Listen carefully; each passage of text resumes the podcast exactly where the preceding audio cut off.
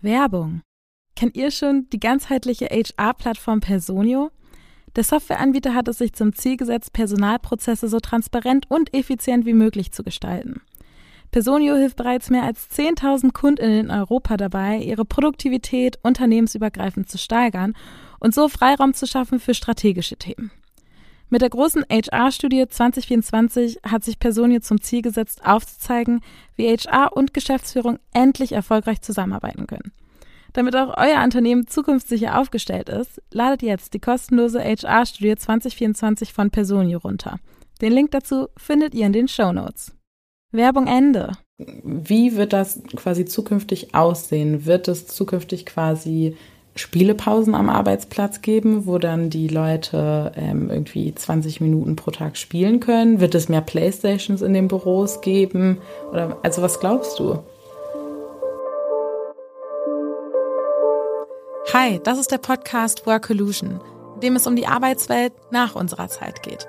Ich bin Anna und gemeinsam mit Robindro sprechen wir in diesem Podcast darüber, wie sich unsere Arbeitswelt eigentlich zukünftig verändern wird, basierend auf den Trends, die uns heute stark beschäftigen. Cool, dass ihr dabei seid.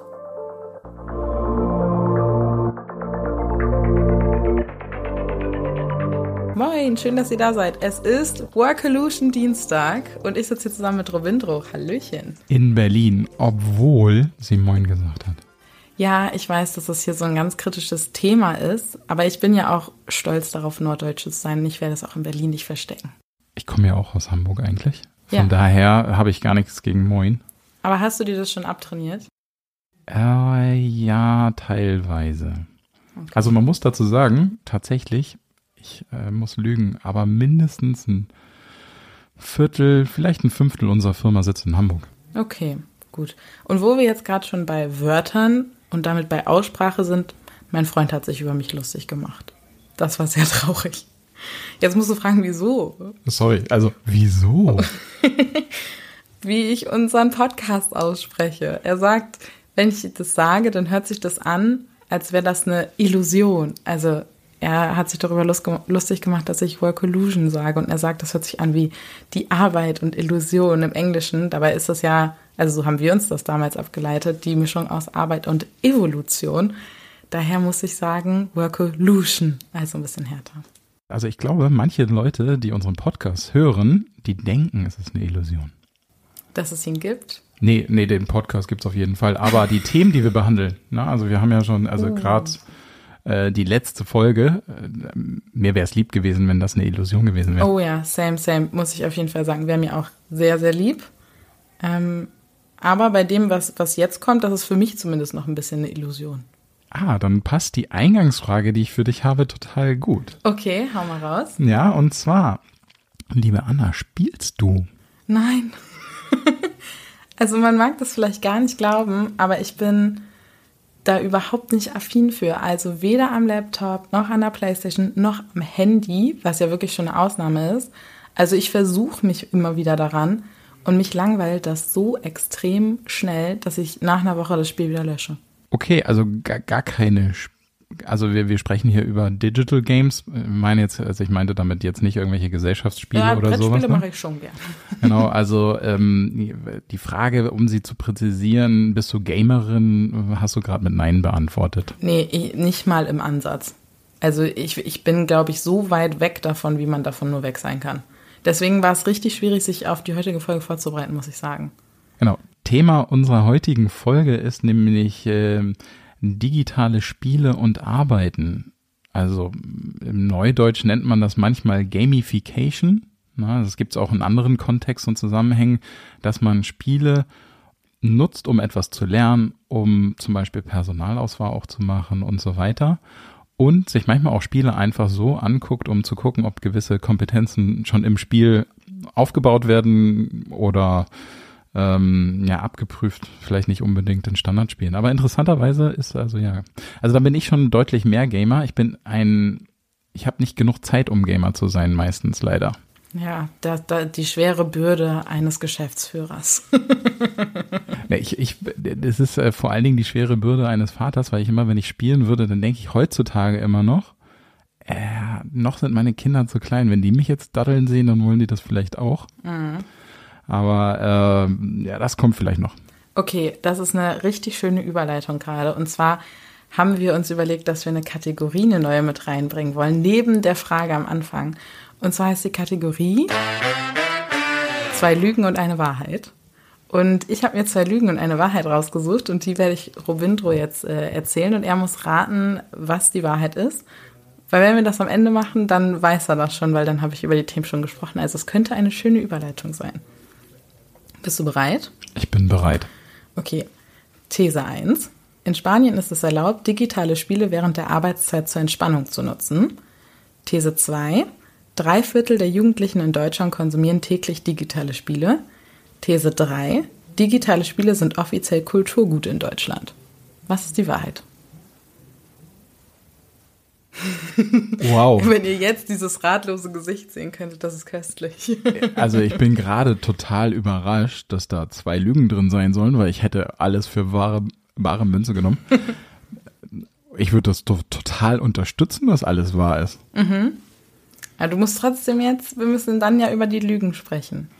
Okay, also ähm, tatsächlich würde ich glauben, dass äh, Nummer drei wahr ist. Das ist richtig, digitale Spiele sind offiziell Kulturgut in Deutschland, denn der Bundesverband der Entwickler von Computerspielen wurde 2018 in Deutschland in den Kulturrat aufgenommen. Weißt du, warum ich das gedacht habe? Warum? Weil ungefähr zehn Minuten Weg von meinem Haus aus ist das Spielemuseum. Das digitale Spielemuseum in Berlin. Crazy, okay. Gut, das lässt natürlich irgendwie so eine kleine Brücke dazu schlagen, dass das ja irgendwas Kulturmäßiges sein muss. Ja, dachte ich so. Also zumal ist, also äh, ich, ja, man müsste wahrscheinlich noch mal so ein bisschen in die Spielehistorie gucken und so weiter, aber ich bin halt mit Computerspielen groß geworden, Pac-Man und so. Und ganz, als ich ganz klein war, war es noch so Atari und dann diese zwei Striche, die du immer, also sah ein bisschen aus wie Tennis. Und daher kann ich mir, also das war, ja. Ja, also ich muss auch sagen, ich habe es mir auch ein bisschen leicht gemacht. Fakt 2, drei Viertel der Jugendlichen konsumieren täglich digitale Spiele, ist falsch, weil es zwei Drittel sind und nicht drei Viertel.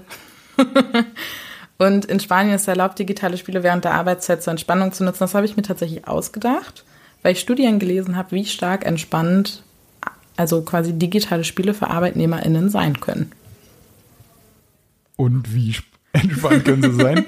also vor allem, äh, zumindest das, was ich rausgefunden habe, so, vor allem für, für Personen, die ähm, in, einer, in einem Arbeitsumfeld arbeiten, das nicht sehr viel Entspannung hat oder also einen hohen Stresspegel hat und wenig Unterstützung durch KollegInnen und ähm, Vorgesetzte erfährt, haben, also es gibt Studien dazu, wo sie solche Leute befragt haben und da haben viele gesagt, dass das für sie täglich ein kleines Entspannungsthema ist. Aber Vorsicht, tatsächlich kann man dafür Abmahnungen kassieren. Fand ich auch krass. Okay, damit habe ich tatsächlich, äh, darüber habe ich noch nicht nachgedacht, zumal wir ja so ein bisschen als Startup gelten und in der Startup-Szene, zumindest in Berlin, haben ganz viele im Büro eine Playstation. Ja, das kenne ich auch. Also ähm, in der Uni bei uns war das zum Beispiel auch damals so. Aber tatsächlich, wenn du dir die gesetzliche Grundlage anguckst, dann verstößt es gegen das Arbeitszeitengesetz. Das quasi besagt, dass jede private Handlung während der Arbeitszeit zu pausieren ist. Das heißt auch für sowas, wenn wir jetzt mal richtig pingelig werden, wie ein Anruf vom Arzt, kannst du abgemahnt werden. Okay, ja. ja das ist schon da, sehr hart. Da merkst du aber zum Beispiel, passt wunderbar in unseren Podcast, dass diese Gesetze noch nicht an die Bedürfnisse äh, jetzt gerade nach der Pandemie insbesondere angepasst worden sind. Also sowas wie auch äh, klare Regelungen für Homeoffice sind ja sukzessive erst gekommen. Das ganze Thema Workation. Also der Gesetzgeber Gesetzgeberin äh, hinkt da ein bisschen hinterher, was solche Themen angeht, insbesondere auch ähm, wie Vereinbarkeit und äh, Beruf und Familie funktioniert im Gesetzgebersinne. Absolut. Hast du uns ein paar Zahlen zu dem Thema mitgebracht, Robando?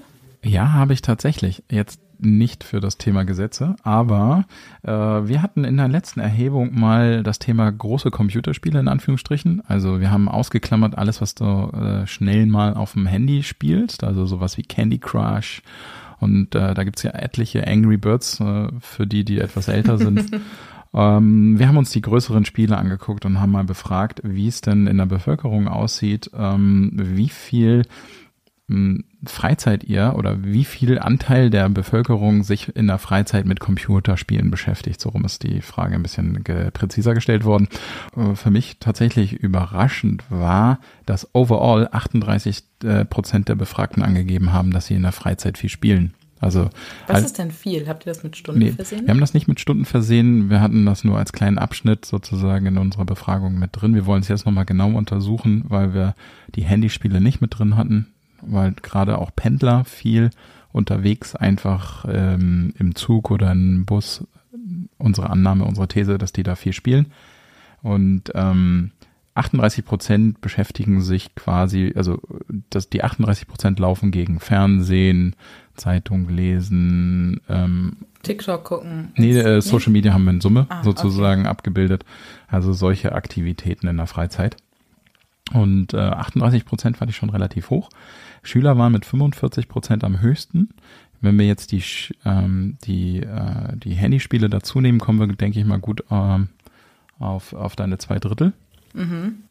Und ähm, trotzdem erstaunlich fand ich, dass äh, Akademiker und Akademikerinnen auch immerhin noch 36 Prozent äh, sich mit Computerspielen beschäftigen in mhm. der Freizeit. Äh, haben aber mit 36 Prozent den geringsten Wert. Also du siehst sozusagen mit, äh, ja, also Akademiker, Akademikerinnen haben den geringsten Wert, Schüler, Schülerinnen den höchsten und dazwischen liegen dann sozusagen die Studierenden und ähm, die nicht akademischen Professionals, also diejenigen mit Berufserfahrung, aber keinem akademischen Abschluss. Was ähm, vielleicht auch nochmal mit dazu kommt, damit ihr auch gleich wisst, um was für Spiele wir reden. Das sind die Top-Spiele, die da ähm, von diesen Zielgruppen genannt werden. Das ist GTA, also äh, ja, das habe ich in meiner Jugendzeit mal gespielt, wenn ich ganz krass unterwegs war. Gefährlich. Genau. FIFA. FIFA hat mich auch gar nicht so verwundert. Deutschland ist Fußballland. Hm, kann ich gar nichts mit anfangen zum Beispiel. Tatsächlich ist auch nicht kein Spiel für mich. Ich finde die Steuerung super weird. Also mich überfordert das einfach total maßlos. Und dann bringt es auch keinen Spaß. So, weiß nicht, du, du schießt den Ball irgendwo hin, er kommt nicht an. Okay, welcher Spieler bin ich denn jetzt? Oh, keine Ahnung, ich laufe gegen eine Bande, du bist da hinten links, aber ich wollte doch den da vorne rechts. so, wirklich ich habe probiert. Ich glaube, in diesem Moment haben wir gerade Hörer verloren. Oh, und Hörerin. Ähm, Robindro, du spielst doch bestimmt super gern FIFA. ich, bin, ich muss mich ja leider als Nicht-Fußball-Nerd outen. Das ist okay. Ich bin Fußball-Nerd. Also äh, in dem Fall ist es bei uns umgedreht, aber kein FIFA-Nerd. Ah, ah, okay. Ja, also ich bin sowohl als auch nicht. Ähm, letztes Spiel bei Total, Total, das sind immer alle zusammengenommen, ist Call of Duty. Ähm, kann man auch sicherlich drüber diskutieren. Ja, äh, ja, was das ich positiv fand, wenn man nur die Schüler isoliert, ist auf Platz zwei Minecraft. Und das finde ich total positiv, weil Minecraft ist, also vereinfacht gesagt, für die es vielleicht nicht kennen sollten, ist ähm, ein digitales Lego mit ein paar Zusatzfeatures. Mhm. Und ähm, wenn man äh, die Studierenden isoliert, ist Minecraft immerhin noch auf Platz drei. Also tatsächlich äh, digitales Lego ist äh, das Spiel der Jugend. Finde ich aber gut. Ich meine, ich habe kein digitales, sondern normales Lego in meiner Kindheit gespielt und das hilft ja auch total in so Themen wie plastisches Denken, wie sind Träume aufgebaut, Orientierung, Größenverhältnisse zu verstehen. Also es sind ja auch Sachen, die in dem Sinne, ich weiß nicht, ob das digital auch so gut funktioniert, ähm, aber an sich ist es ja auch auf jeden Fall mit einem Lerneffekt auch verbunden. Ähm, absolut. Also nicht nur die Punkte, die du gesagt hast, auch zum Beispiel Plan. Ähm, ich habe mal ein größeres Projekt gehabt bei einem meiner vorherigen Arbeitgeber, wo ich mit Azubis zusammen, Azubis und Dualstudierenden, habe ich ähm, das, das äh, Ausbildungszentrum in Minecraft nachgebaut. Mhm. Vielleicht ein kleiner Fun Fact. Zu der Zeit, das ist jetzt schon ein paar Jahre her, hatten wir mal recherchiert, was da noch so gebaut wird.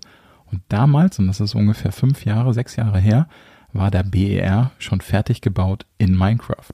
Oh. Da haben sich zwei Schüler hingesetzt und haben den kompletten BER nach Originalbauplänen inklusive Räume und allem drum und dran in Minecraft nachgebaut und auch inklusive der Landebahn. Also ich war, ich war wirklich beeindruckt. Mhm. Ich überlege gerade, äh, sind das dann die ArchitektInnen von morgen? Ja, also, also ich, ich war auch von unseren Azubis damals enorm beeindruckt, weil die A, ich war gar nicht auf die Idee gekommen, die originalen Baupläne rauszusuchen. Mhm. Die waren so, ja, okay, lass mal anfangen. Ich so, ja, ich hatte jetzt die Idee, aber ich weiß eigentlich gar nicht, wie genau man jetzt in Minecraft anfängt. Das waren so meine ersten Kontaktpunkte zu Minecraft vor schon äh, doch sechs Jahre ungefähr her. Und die erzählten dann, also die starteten wirklich mit so, ja, ähm, und äh, haben Sie die Baupläne mit? Ich so, was für Baupläne denn? naja, Sie wollen das Ausbildungszentrum bauen, wissen Sie denn, wie groß das ist und so weiter. Ich so, keine Ahnung. Und dann haben die tatsächlich, haben die Baupläne besorgt, haben die Umrechnung gemacht, also mhm.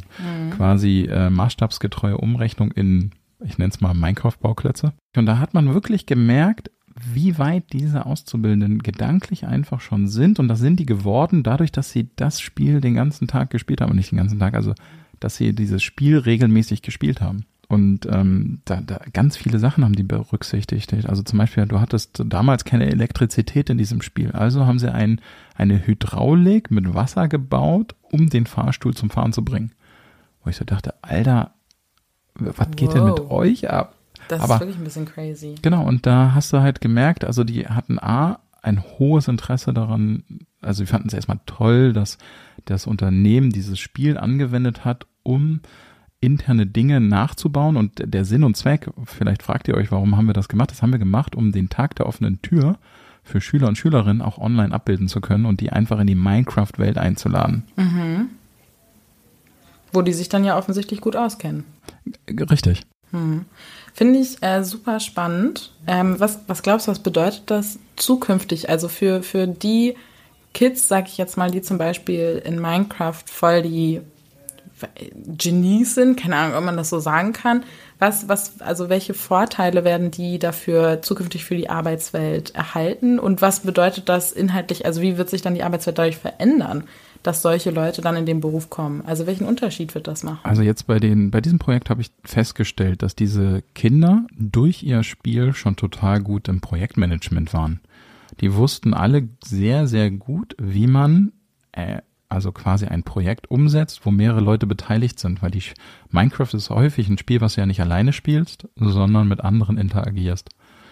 Und ähm, was sie auch sehr gut hingekriegt haben, ist einzelne Kompetenzen. Also der Azubi, der in der IT war, das war ein Dualstudierender aus der IT, der hat sich um das ganze Thema Server, Cheats, also wie man mogelt sozusagen und so weiter gekümmert. Mhm. Ähm, wir hatten einen Ingenieur dabei, sozusagen aus dem Ingenieursbereich, äh, technischen Bereich, nicht Ingenieur, im technischen Bereich, der das mit der Wasserhydraulik gemacht hat. Der hat sich um das Licht im Gebäude gekümmert. Wie können, ähm, also wirklich tausend Sachen sich überlegt, wie das sein könnte. Mhm. Und, ähm, und so haben die automatisch, ohne dass ich das jetzt machen musste, so Kompetenzen verteilt, Aufgabenpakete und so weiter. Und auch überlegt, wie gebaut werden kann, ne? wann zeitlich gebaut werden kann, wie kann man versetzt bauen, ohne dass ähm, unterschiedliche Sachen bei rauskommen. Und da hast du einfach gemerkt, krass, das haben sie nur durch dieses Spiel gelernt. Mhm. Und wir sind nur zufällig drauf gestoßen, dass die diese Kompetenzen haben, weil ich dachte, okay, lass mal dieses Spiel nutzen. Aber also ansonsten wärst du gar nicht auf die Idee gekommen, ähm, danach zu gucken. Und ob das jetzt Vorteile im Berufsleben haben wird, kannst du jetzt so genau quasi nicht sagen. Die sind einfach spielend an Dinge herangeführt worden, die sie eventuell so schnell nicht gelernt hätten in der Ausbildung.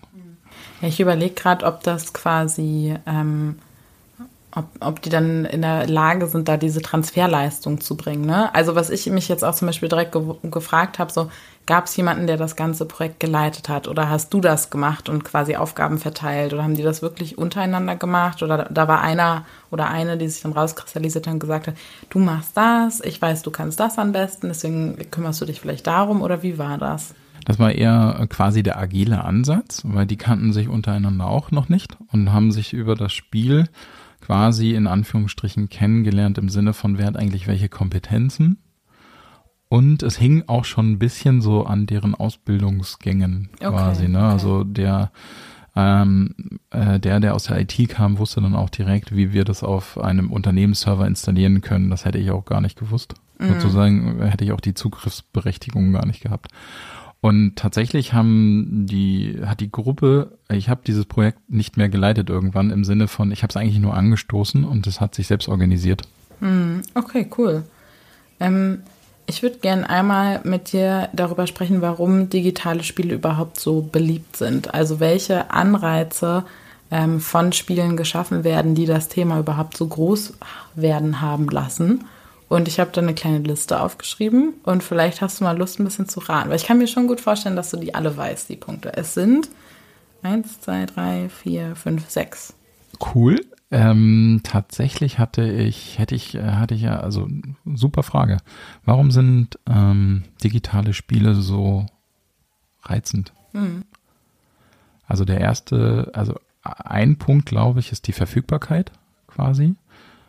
Ja, also das, ja. ähm, wenn ich, wenn ich mir mal überlege, wie früher Kinder ihren äh, Desktop-PC eingepackt haben in eine Tasche, zu Freunden gefahren sind um dort gegeneinander zu spielen.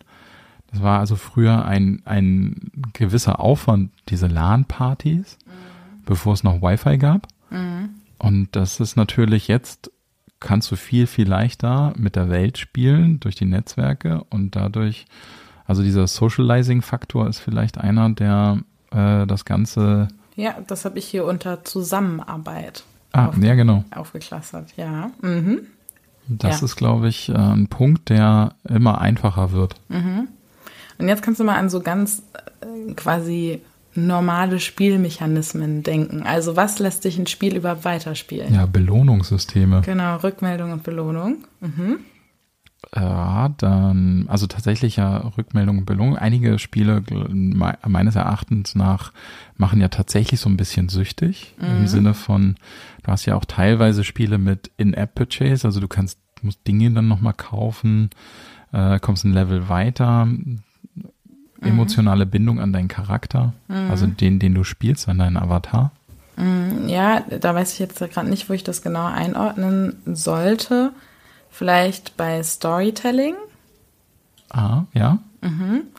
Okay, soll ich die restlichen Sachen mal auflösen? Ja, sag mal, ja. dann werde ich nicht drauf kommen. Ähm, ich sage jetzt mal äh, Wettkampfthema, Ranglisten. Oh ja, stimmt. Mhm. Äh, Leaderboard, ja, stimmt. Genau. Äh, Competition. Hm. Dann sowas wie Schwierigkeitsstufen. Also das ist auch das mit dem Level, glaube ich, äh, mhm. kann man das vielleicht auch ein bisschen äh, gleichsetzen. Und letzter Punkt, Trial and Error Prinzip. Also du schaust, was funktioniert und wenn es nicht funktioniert, halt das nächste, das nächste und das nächste und irgendwann funktioniert es dann und dann hast du die Belohnung, ist dann, dass es funktioniert. Ja. Ja, da ist zum Beispiel ein Punkt, den ich tatsächlich, ich, ich weiß leider nicht mehr, wo ich das gelesen habe, das hatte meine Frau mir mal gezeigt. Und zwar, ähm, wir haben ja einige Spiele, die dieses Trial and Error ganz explizit adressieren. Und zwar sowas wie Monkey Island von früher gibt sicherlich heutzutage Pendants, wo du wirklich in so Räume gehst und dann musstest du irgendwelche versteckten Türen finden etc. Und dann musstest du benutze Glas mit Stift um, keine Ahnung, dann war irgendwas versteckt. Wenn du dir anguckst, wie heutzutage Kinder groß werden, das ist ja genau das Prinzip. Benutze Gabel mit Ohr. Okay, funktioniert nicht. Benutze ähm, Strohhalm mit Nudel mit und so weiter. Also genauso mhm. wie Kinder eigentlich die Welt entdecken, was glaube ich auch nochmal so ein Faktor ist, gerade für diejenigen, die groß werden, genau solche Spiele, das zahlt halt genau so darauf ein, wie sie eigentlich die Welt entdeckt haben. Mhm. Ich habe auch noch, vor allem wenn wir jetzt auch schon eh beim Thema Kinder sind, zwei Punkte, die mich echt ein bisschen beschäftigt haben. Der eine ein bisschen mehr als der andere. Äh, ich erzähle erstmal der, den ich nicht so doll, also auch schon beschäftigend, aber nicht so doll wie den anderen finde. Und zwar, dass äh, es bei Kindern aufgrund der Reflexionsstärke halt eine höhere Gefahr gibt, dass die in, in eine Sucht rutschen. Und ähm, da habe ich mich halt gefragt, was das halt für die Zukunft bedeuten kann. Und jetzt kommt das Thema, was mir wirklich große Sorgen macht.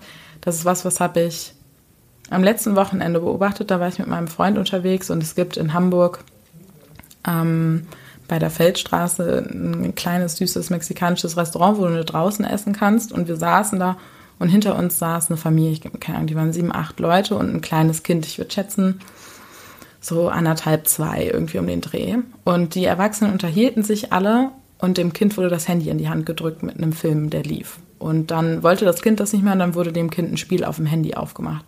Und das ist was, was ich mit so großer Sorge beobachte. Also ich bin keine Mutter, ne? Aber was passiert bei mir da, wenn ich sowas sehe?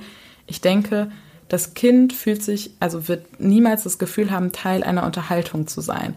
Und wenn man das nachher aufs Überwachsen oder aufs Erwachsensein überträgt, dann bedeutet das, das Kind hat permanent das Gefühl oder der Erwachsene ausgeschlossen zu sein.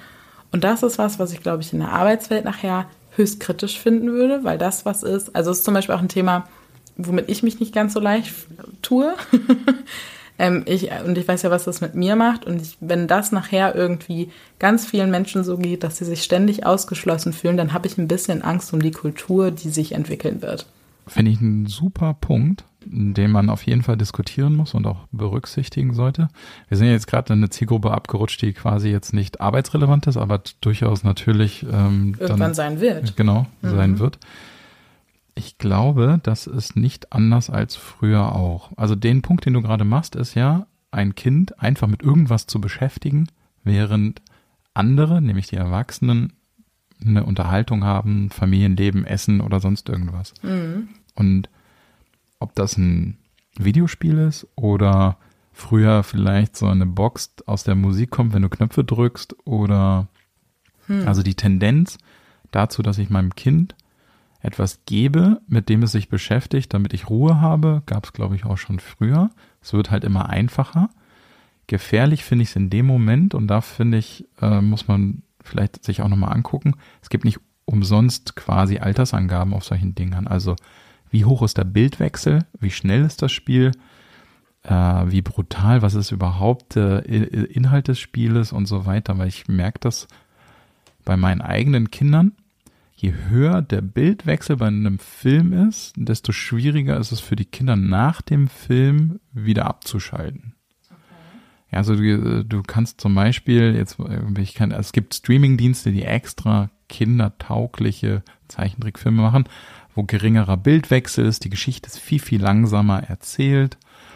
Du hast viel, viel mehr Ruhe und du merkst das richtig als Erwachsener, du Ruhe in dem Film. Mhm. Und genau das gibt es sicherlich auch für Spiele. Das habe ich jetzt mir noch nicht angeguckt quasi im Detail, aber wichtig ist sozusagen, glaube ich, dass die Informationsdichte, die auf dieses Kind trifft, kindgerecht ist. Mhm. Das andere Thema finde ich aber auch schwierig, ne? also dass wir immer häufiger durch unsere schnelle Zeit dazu neigen, Kinder irgendwo zu parken. Das, das Kind wird ja in dem Moment geparkt. Ja. Und ähm, das ist, glaube ich, ein, das ist tatsächlich ein schwieriges Ding, weil mein Handy habe ich ständig bei mir und es ist so einfach, mal kurz das Kind vorm Handy zu parken. Mhm. Und ich muss ganz ehrlich zugeben, ich habe das auch manchmal, dass ich das machen muss, weil ich meinen Sohn, meine Tochter mit zur Arbeit nehme. Was macht die denn während des Calls, den ich dann habe? Die kriegt von mir dann einen Film. Hm. Dann versuche ich darauf zu achten, dass das wenigstens der Film okay ist. Ich meine, hatten wir ja letztens auch, ne? Da war sie, war sie ja auch mitten, hat sie auch einen Film geguckt. Ich finde das an sich ja auch, verteufel ich das ja überhaupt nicht, aber halt vor allem in diesen sozialen Interaktionsdingen, weißt du, du gehst mit der Familie raus, man sitzt da zusammen, man nimmt sich die Zeit und das Kind, ja, hier, kriegst was zu tun, so damit wir unsere Ruhe haben. Mhm. So anstatt das halt zu integrieren oder so. Also ich sehe das ja auch anders, dass dann, weiß nicht, das Kind sitzt auf dem Schoß und dann isst man mit dem zusammen. Ich weiß, dass es bestimmt auch mal super nervig ist und man auch mal Ruhe braucht. Aber das ist trotzdem was, was ich halt super viel beobachte in allen möglichen Situationen permanent, dass den Kindern einfach nur noch das Telefon in die Hand gedrückt wird oder das iPad oder whatever. Äh, umgekehrt ist äh, auch fast genauso schlimm, zum Beispiel, dass du dein Kind ablehnst, weil du gerade dein Telefon in der Hand hast. Also hm, sprich, ja. du, ähm, also ich glaube, es wird immer wichtiger, gerade für Eltern, dass sie dezidiert Zeit fürs Kind sich nehmen und sagen, das ist jetzt Kinder, Kindzeit ja. sozusagen. Ja. Okay, wir wollen zurück zum Thema digitale Spiele kommen. ich habe noch eine Gefahr, ähm, um die ich mir auch ein bisschen Sorgen mache, und zwar das ist das Thema Anonymität ähm, und die Gefährdung, die das mit sich bringt, also sowas wie Cybermobbing, Fake News und Hate Speech. Und vor allem, wenn wir dann wieder in die jüngere Gruppe oder Generation gucken, die ja spieleaffiner ist, ähm, die das nicht so filtern können, vor allem wenn es um Fake News geht, sag ich jetzt mal, oder auch um Hate Speech. Puh, da kommt bei mir direkt dieses Thema Medienkompetenz, wiu, wiu, Schulen, wiu, so. Weil das irgendwie, das finde ich schon gefährlich. Kannst du das nochmal in den Zusammenhang mit Spielen? Weil ich würde ja. fast schon sagen, Spiele sind eine gutes, gute Methode, Möglichkeit, dem entgegenzuwirken, weil du viel mehr soziale Kompetenzen aufbaust, wenn du spielst, als wenn du in einem Chat mobst oder. Ja, also wie gesagt, ich kenne mich ja nicht so gut aus. Ich kenne auch die ganzen Namen dieser ganzen Spiele nicht. Aber ich sag jetzt mal, weiß nicht, ich habe zum Beispiel letztens eins beobachtet bei, bei einem Bekannten, weil da läufst du halt durch so eine Welt rum. In der Regel ballert man sich halt ab so. Und nebenbei ist halt ein Chatfenster. Da können irgendwie alle reinschreiben, die sich gefühlt gerade in diesem Raum bewegen. Keine Ahnung, er hat ein Headset auf, redet mit Menschen, die er nicht kennt. Ähm, so, und wenn das irgendwie Kinder machen, du kannst ja überhaupt nicht filtern, was, was war, also weil man es einfach als Kind noch nicht kann, was wahr und was nicht wahr ist. Und auch sowas wie, wie Mobbing äh, kann da schnell passieren. Zumal ich auch einen Artikel gelesen habe, in dem sich ein Gamer darüber beschwert, dass es beim Gaming in vielen Situationen, vor allem in solchen Spielen, nur noch ums Gewinnen geht und das ganz schrecklich ist und das ganz doll den Spaß nimmt. Ähm, okay, jetzt, jetzt kann ich es viel besser einordnen. Ne? Also ich glaube, das ist tatsächlich eine, ähm, eine Gefahr. Also das, was du gerade beschrieben hast, klang so ein bisschen wie Fortnite. Kann gut sein. Ähm, und die, äh, ich, also ich, ich frage mich halt, weil ich, ich, bin, ich bin total pro Spiele. Ich mhm. finde es unfassbar gut, wenn du die richtigen Spiele einfach auswählst und deine Kinder das einfach in Maßen machen dürfen. Ähm, die Gefahr sehe ich aber auch, wobei, also gerade so dieses mm, erste Aspekt Mobben, vielleicht auch Kinder, die mit Erwachsenen irgendwo auf der Welt zusammenspielen oder also, dass ah. du halt eine unterschiedliche Sprache verwendest, die un unglaublich negativen Einfluss haben könnten auf die Kinder. Ähm, aber die, ähm, ich, das sind alles Sachen, die du auch woanders im Internet auftreffen könntest. Also du musst mhm. nicht spielen, damit du dem ausgesetzt wirst. Ja, das stimmt wohl. Und ähm, äh, was schwieriger ist dieses Competition. Da, du hast ja auch tatsächlich E-Sports Mhm. Ja, du hast riesige Karrieren, die auch Kinder nehmen können. Du kannst als Kind schon viel Geld damit verdienen, wenn du richtig gut in gewissen Spielen bist, ähm, Formel 1 oder FIFA oder was weiß ich nicht noch. Und dadurch, ähm, dann kannst du auch natürlich auch dieses, ähm, dieser Reiz, ne, dass du diese ähm, Let's Player-Generation hattest, die sich beim Spielen filmen und darüber natürlich auch beim Stream unheimlich viel Aufmerksamkeit bekommen und so weiter. Also da sind auf jeden Fall viele Punkte, wo Gefahren entstehen könnten. Ähm, im, im, ich möchte sozusagen jetzt so, so langsam zum Arbeits Schluss nochmal zum Arbeitsbezug ja, kommen. Ja, wir müssen definitiv noch zum Arbeitsbezug kommen. Genau, ja. weil du als Arbeitgeber kannst du klar, da sind viele Fallen und es sind viele negative Be Bereiche, aber gerade in den letzten vier, fünf Jahren haben viele Arbeitgeber einfach auch entdeckt, dass es unheimlich positive Aspekte gibt. Also, dass äh, zum Beispiel Berufsorientierung auch spielend funktionieren kann. Mhm. Dass du sozusagen spielend Kinder einfach Berufe näher bringst. Was machen die Berufe eigentlich? Und ähm, du ich habe extra dafür auch ein Beispiel rausgesucht, zum Beispiel äh, Tennete, Tennete, ich wusste gar nicht genau, wie man diesen, den Namen ähm, ausspricht. Das ist einer der führenden europäischen Übertragungsnetzbetreiber. Und die haben äh, Spiele auf ihrer Website, damit auszub also zukünftige Auszubildende, also Schüler und Schülerinnen, einfach Berufe kennenlernen. Na, das ist ein positiver Aspekt von Spielen. ist natürlich vielleicht nicht ganz so fancy und du ballerst nicht irgendwo rum, aber es ist halt ähm, ein Mechanismus, der ausgenutzt wird, um andere Informationen an Kinder heranzutragen. Und das, äh, genau in diesem Kontext finde ich Spiele unglaublich wertvoll. Das gleiche gibt's halt auch in der Auswahl, dass du sozusagen ähm, zum Beispiel die Firma Covestro hat das angeboten, dass sie quasi im Auswahlprozess Spiele nutzen, um gewisse Kompetenzen einfach bei Schüler und Schülerinnen festzustellen. Also darüber kannst du halt auch, genauso wie ich eben meinte, ne, du hast Strategiekompetenzen, die unter Umständen zum Tragen kommen. Wie gut agierst du in einem Team, wenn du zum Beispiel eine Teamaufgabe in einem Spiel lösen musst? Das ist auch nichts, was sozusagen mega neu ist. Ne? Also es gibt schon seit sehr, sehr vielen Jahren Unternehmen, die tatsächlich früher Offline-Spiele entwickelt haben, die dann in Assessment-Centern von einer Gruppe gespielt werden mussten oder gelöst werden mussten um gewisse Kompetenzen einfach festzustellen. Und da machen Spiele plötzlich ganz anders nochmal Sinn. Also einerseits, um Kompetenzen festzustellen, andererseits, um Informationen zu übermitteln, die gerade die jüngeren Generationen vielleicht auf eine andere Art und Weise gar nicht aufgenommen hätten. Mhm. Ich muss da auch gerade an, an ein paar andere Sachen noch denken. Also ähm, ich habe eine Zeit lang, also ich habe äh, ich weiß gar nicht, wie ich, wie ich da gut einsteigen soll, ohne dass sich das weird anhört und es nachvollziehbar ist. Also ich wollte längere Zeit lang mehr strategisch arbeiten und hatte irgendwie total Schwierigkeiten da reinzukommen und habe dann ganz lange so gelesen, so wie kann man strategisches Arbeiten lernen. Und unter anderem äh, gab es mehrere Artikel, die darauf verwiesen haben, dass das Lösen von Sudokus im Gehirn Verknüpfungen herstellen, die helfen, ähm, strukturierter, weil ich jetzt sagen, welches Wort hatte ich genommen? Äh, strategisch. Strategisch, meine Güte. Strategischer zu arbeiten. Und das fand ich ähm, auch total spannend. Dann habe ich angefangen, jeden Tag ein Sudoku zu machen. Ja, sehr, aber genau das ist, das, genau das ist der richtige mhm. Ansatz. Es gibt mittlerweile auch, also es wird viel darüber diskutiert, ob nicht Programmieren eine Querschnittskompetenz sein müsste. Das heißt, egal was du studierst, welche Ausbildung du machst, du müsstest eigentlich zukünftig zumindest irgendeine Programmiersprache können. Mhm. Und das kannst du halt mittlerweile einfach über Apps spielend lernen. Es gibt mhm. viele Spiele, bei denen du beim Spielen lernst, wie man programmiert. Okay. Und jetzt lass uns aber mal noch über die Zukunft, Arbeit und digitale Spiele sprechen. Also, wie wird das quasi zukünftig aussehen? Wird es zukünftig quasi Spielepausen am Arbeitsplatz geben, wo dann die Leute ähm, irgendwie 20 Minuten pro Tag spielen können? Wird es mehr Playstations in den Büros geben? Oder also was glaubst du? Ähm, ich glaube, Arbeitgeber werden zukünftig äh, immer mehr, also wir, was wir jetzt gerade erleben, sind ja immer größere Techniksprünge.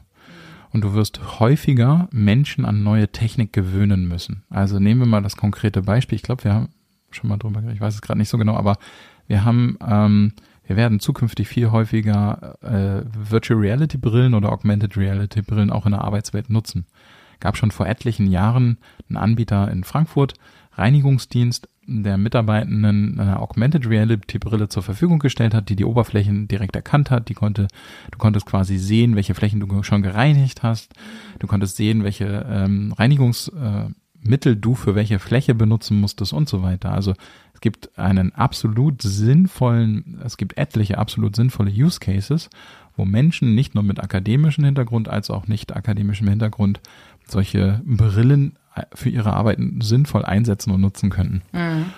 Jetzt ist aber die Technikakzeptanz viel geringer, sehr wahrscheinlich. Also wir können annehmen, dass sehr, sehr viele Menschen nicht bereit sein werden, so eine Brille zu tragen, weil sie im Allgemeinen keinen Kontakt dazu hatten.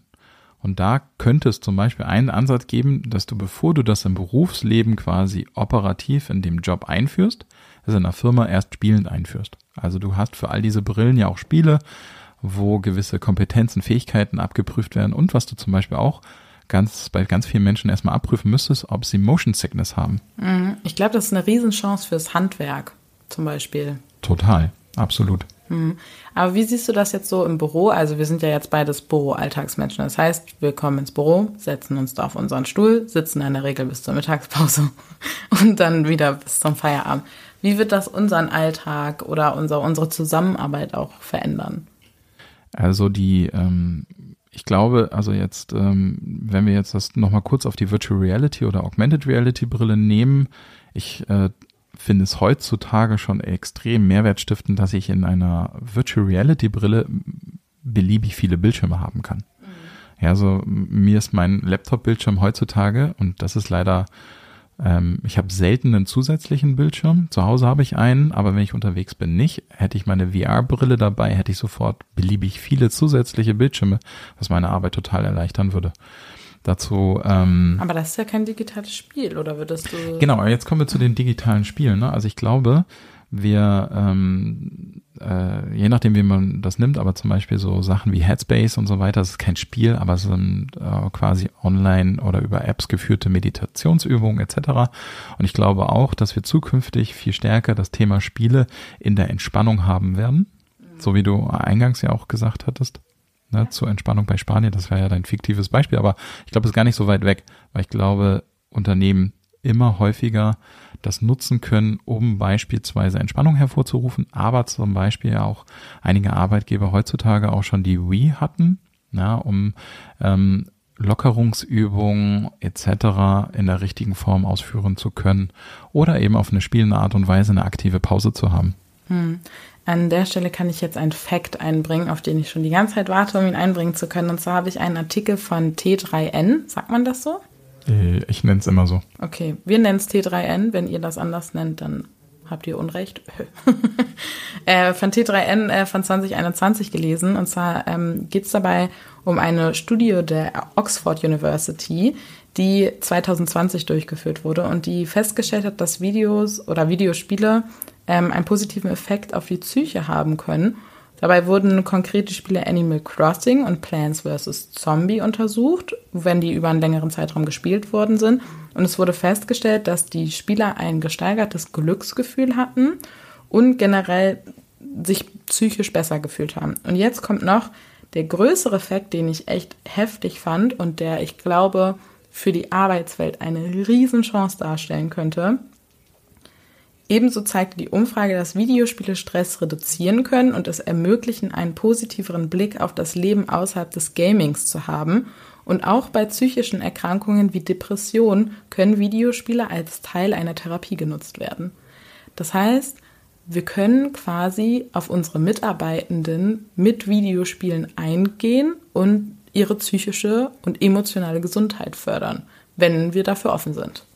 Es gab mal ähm, äh, also da, das würde ich sofort total unterstreichen, mhm. ähm, zumal es dazu tatsächlich schon mehrere Erhebungen gab und auch äh, ähm, es auch war schon vorpandemisch äh, wunderbare Artikel zum Beispiel, dass man Kindern, krebserkrankten Kindern Spiele gegeben hat, wo sie Krebszellen zerstören mussten, die dann auf ihre Therapien viel besser angesprungen sind. Das ist Wahnsinn, was die Psyche für eine Stärke hat. Mhm. Und daher, also die, die Anwendungsfälle für Spiele im Alltag in der Arbeit sind einfach immens und nutzen wir tatsächlich, glaube ich, noch zu wenig.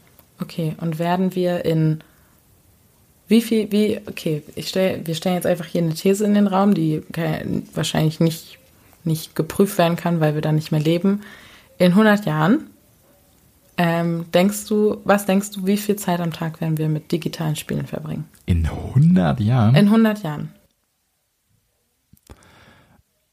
Kann ich dir, glaube ich, nicht sagen. Ich würde sagen 100 Prozent. In 100 Jahren arbeiten wir alle nicht mehr. Naja, aber die, die jetzt halt in, in 50 Jahren geboren werden, ja schon. ich weiß, das ist sehr absurd. Nee, äh, ich meinte, dass äh, sozusagen ähm, in 100 Jahren werden wir so viele Sachen automatisiert haben und so weiter, dass wir im, im Grunde genommen sehr wahrscheinlich unsere Arbeit ja völlig anders aussehen wird. Also wir werden eher dirigieren also 100 Jahre ist einfach mal ein richtig krasser Okay, Sprung. wir reduzieren auf 50. okay. wie, wie viel Zeit werden wir mit digitalen Spielen in 50 Jahren verbringen? Also meine Hoffnung wäre, dass wir deutlich mehr Zeit. Ich lebe da noch. Ich könnte es verifizieren in 50 Jahren. Ich schaff's auch noch. Ja? Dann wärst du 94. Richtig. Schon realistisches Alter bei einem Fortschreiten der Medizin. Das okay, ist richtig. Wir sprechen uns in 50 Jahren dazu. Also, wie sieht es in 50 Jahren aus, Robindro? Also, ich hoffe, wir äh, verbringen deutlich mehr Zeit mit Spielen. Mhm. Also, ich würde sagen, also aktuell, der, also, nee, sorry, die Frage war anders gestellt. Wir müssen tatsächlich nochmal nachfragen, wie viel Zeit die Leute tatsächlich mit Spielen verbringen. Aber mein An Ansinn wäre, dass wir vielleicht so erstmal grundsätzlich Spielen bestimmt 50, 60 Prozent unserer Freizeit verbringen sollten. Okay, das heißt, ich muss mehr spielen nee, aber ich würde ja auch tatsächlich Brettspiele und so weiter. Wir haben ja sind jetzt auf dem Spielelevel, das muss ja nicht immer digital sein. Mhm. Aber ich glaube, grundsätzlich spielen ist cool. Ja, finde ich auch cool. Bring, bringt Spaß und fördert Glückshormone und psychische Gesundheit. Zacko. Ich glaube, damit können wir die Folge schließen, oder? Absolut. Cool. Also, genau, wir, woll wir wollten noch über Weihnachten sprechen. Ja, wir wissen, es ist noch ein paar Wochen hin. Aber wir wollen gerne eine Weihnachts-Special-Folge machen für euch. Und wir haben eben kurz ein paar Themen gebrainstormt und würde, uns würde aber mal interessieren, was euch im Zusammenhang von Weihnachten und Arbeit interessiert, was wir diskutieren sollen. Schreibt dafür eine E-Mail an workolution, ich spreche es jetzt ganz bewusst so aus, workolution at funkemedien.de. Robin, du willst noch irgendwie ein, zwei Themen droppen, die wir schon besprochen haben, oder prime wir die Leute damit zu doll? Nee, die, es war ganz frei, ne? Ihr dürft alles, was ihr im Zusammenhang, also ich glaube, da gibt's viel Potenzial, auch Konfliktpotenzial vielleicht, ne? Also mhm. Also wie genau ähm, Weihnachten sich gestaltet, wie man frei nimmt, nimmt man frei. nimmt man nicht frei. Ich, also das ist zum Beispiel ein hochgradig spannendes Thema. Es gibt total viele Leute, die sagen, wir müssen unbedingt da frei nehmen. Mhm. Und andere sagen, das ist so entspannt, warum soll ich da frei nehmen? Da kann ich total entruhig, keiner ruft mich an, ich kann zwischen den Jahren. Welche, welche Seite bist du? Ich bin tatsächlich die, ich kann total ruhig arbeiten Seite. Ich bin die, ich muss frei nehmen Seite. Aber tatsächlich nicht, nicht auf Basis der Arbeit, sondern auf Basis meiner familiären Situation. Ja. Das heißt, ihr schreibt uns, ihr könnt auch sowas fragen wie Robindro, was ist dein Lieblingsplätzchenrezept? Auch sowas teilen wir gerne. Und ansonsten bleibt zum Ende noch zu sagen, schreibt uns eine Bewertung bei Apple oder gebt uns fünf Sterne bei Spotify. Und ihr könnt es noch bei LinkedIn finden, wenn ihr wollt. Da posten wir eigentlich zum, zum Release jeder Folge immer einen kleinen Text. Und ich glaube, da können wir dann Tschüss sagen. Genau. Ciao. Ciao.